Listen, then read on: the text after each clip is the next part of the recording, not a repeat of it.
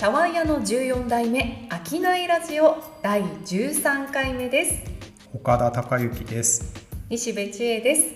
この番組は江戸時代から続くあの茶碗屋の14代目社長を経て中小企業支援課になった岡田さんが経営者さんが今より良くなるような商いのヒントになることをつぶやこうという番組ですはい岡田さんもう暑さも厳しい季節になってきましたが今回のテーマはドブ板営業。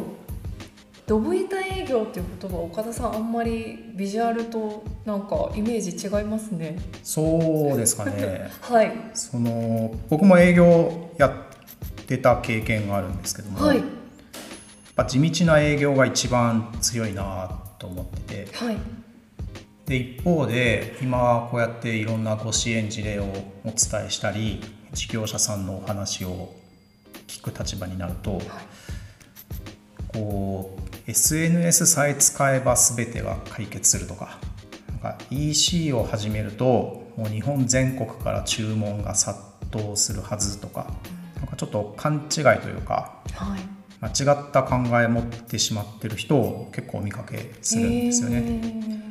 でそういう人見てるといやもっと地に足つけた営業が大事なんだけどなとか、まあ、要はそれはドブ板営業。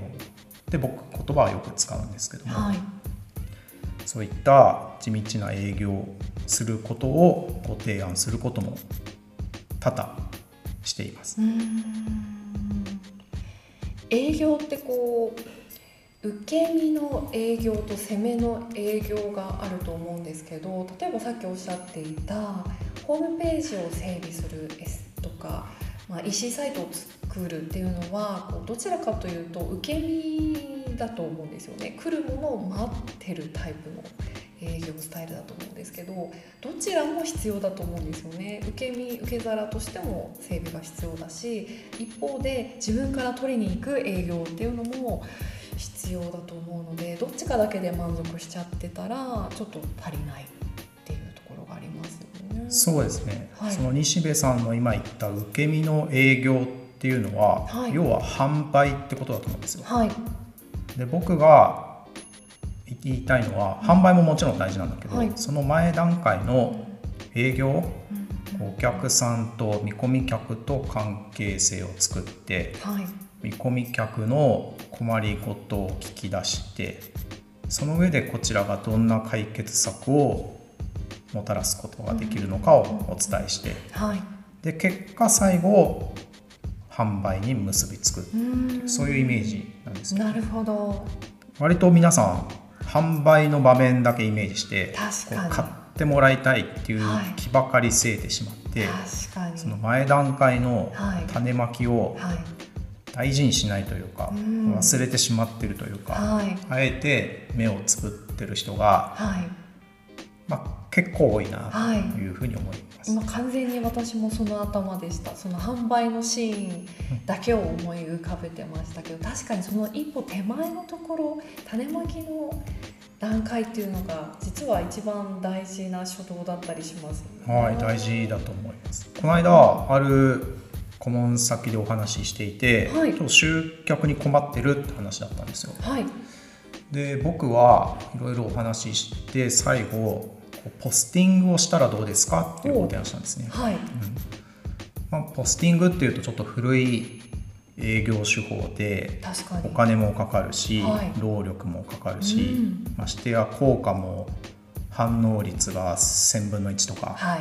効率が悪いとかって思われがちなんですけど、はいまあ、地元で地に足つけて商売している人にとってはポスティングってこうバカにならないというか逆に効果はそれなりに見込めるやり方だと僕は思ってるんですね。はい。って話を社長としてたら、はい。そういえばだいぶ前にポスティングしてたことがありますと。あったんかい。そうそうそう。で効果もそういえばありましたっておっしゃって。まあ今ちょっとついつい忙しくて、はいあの地道な営業活動を忘れてしまっていたはい。みたいです。うんでも僕と話してそうだ、はい。ポスティングって効果あったんだって思い出してくれたんではい。またすぐに動き出してくれるんじゃないのかなと思ってます。ちなみに岡田さん自身のドブ板営業っっていうのはご経験があるんですか？そうですね。僕が今の顧問先様をご契約してもらったのは、こう自分で声掛けして契約してもらいましたね。なんかホームページがあったからとか、前の仕事があったから、はい。勝手に仕事が今の契約が舞い込んできたっていうことはなかったですね。そうなんですね。それはやっぱり自分からはい。動いてはい。お声掛けしてはい。選んでもらえるようにっていう行動はとってました。ええそうなんですねでもだってそうしないと絶対待っててもお客さんには選んでもらえないと思います。うーん。なんかこう魔法の一振りがあるのかな。そんな魔法があるなら僕も教えてもらいたいです。岡田さんご自身もどういった営業をされてのそうですね。それは絶対ついて回るものだと思いますねね待っててもお仕事が来るかっていうとそうじゃないですもんね。自分で地道に行動するのは商売する上での大前提だと思いますね。そこの手間を惜しんでなんか SNS だとかなんとかっていう道具に頼っても、はい。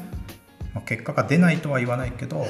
あの効率はとても悪いんじゃないのかなと思ういます。と耳が痛いお話でした。ええそうなんです。西部さんのお仕事ってでも、口コミとかそうね。紹介が多いんじゃないですかやっぱり。そうですね。本当にもうおっしゃる通りです。口コミご紹介が多いです、やっぱじゃあそれははそれまでの活動とか種まきがあるからこそ今の仕事につながってるわけですよね。ことにですね本当に周りに恵まれてご紹介してくださる方で今までなんとかやってきたっていう感じですね。でもそれが商売の一番の理想ですもんね。んでも今日のお話でいうところのドブ板営業をちゃんと自分がしっかりとやってきたかっていうと全然できてないなって思います、うん。えーそれはもう一番恵まれてるパターンじゃないですか。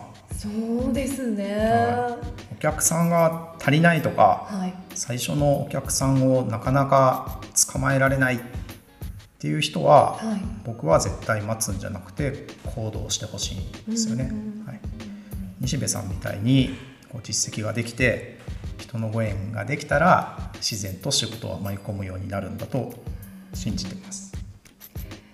ありがたいな。今なんかその話を聞いてわなんて恵まれてるんだ、うん。ありがたやって思いました、うん、はい。そうですね。うん。はい。その最初のまあ自自営業を立ち上げて最初の頃とか、うん。まだこれからゼロベースでさあ踏み出すぞっていうような時期、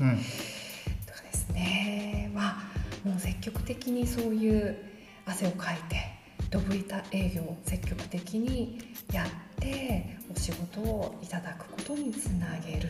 はい、大事だと思いますね。ねはい、そういうことを面倒くさがらずにフットワーク軽くできるっていう人は成功しそうですね、はい。そもそも。その行動が大事でお客さんがいないからってまたなんか他の資格に手を出して勉強し続けたりだとか、あるある、えー、となんかセミナーに行って通い詰めたりだとかっていうのは悪いことじゃないんだけど、はい。営業活動ではないんですよね。はい、それは残念ながら集客にはつながらない行動だと思います。確かにこう自分の身の振り方に迷いがある時とか、どうやってお仕事をこれからやっていこうっていう時って、うん。今岡田さんがおっしゃってたみたいなこうセミナーとか、うん自己啓発とか、うんうんうん。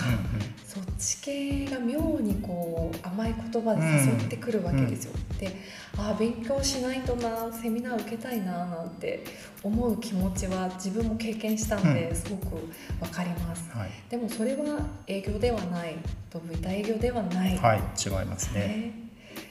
まあ、それもそれで勉強にはなるんでしょうけど営業活動ではないと自覚、営業から逃げてるんだと思うんですね。そういう人は。ね なんとなく頑張ってる気持ちにはなれますもんね、はい、予定がね入るんでね。心は落ち着くんでしょうけどね。そうなんですよ。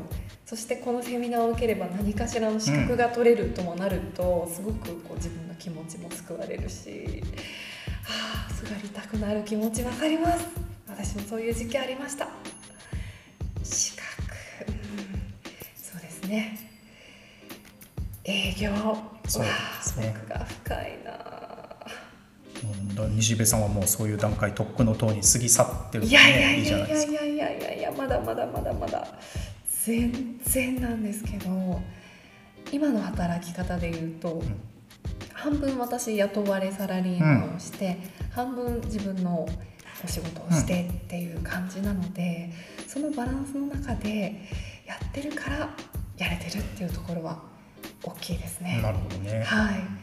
自営業に全振りしたらもっともっと死に物狂いで必死で営業活動をしないといけないっていう状況になると思うんですけど、うんうん今そこまでじゃないのでこんな感じで。まあちょうどよくはい。働けてるってことですね。そうですね、うん自分にはこれが合ってるからよかったなと思うので、働き方そのものも自分に合ったスタイルを模索するっていうのも大事かもしれないですね。うんはい。はい。今回のテーマは営業ドブ板営業。はい。はい。でしたが岡田さん言い残したことはないですか？ないです。これネタやん。はい。わかりました。今日もいろんな学びがありました。ありがとうございます。ありがとうございます。はい。茶碗屋の14代目商いラジオ。今回はここまでです。次回もぜひ聞いてください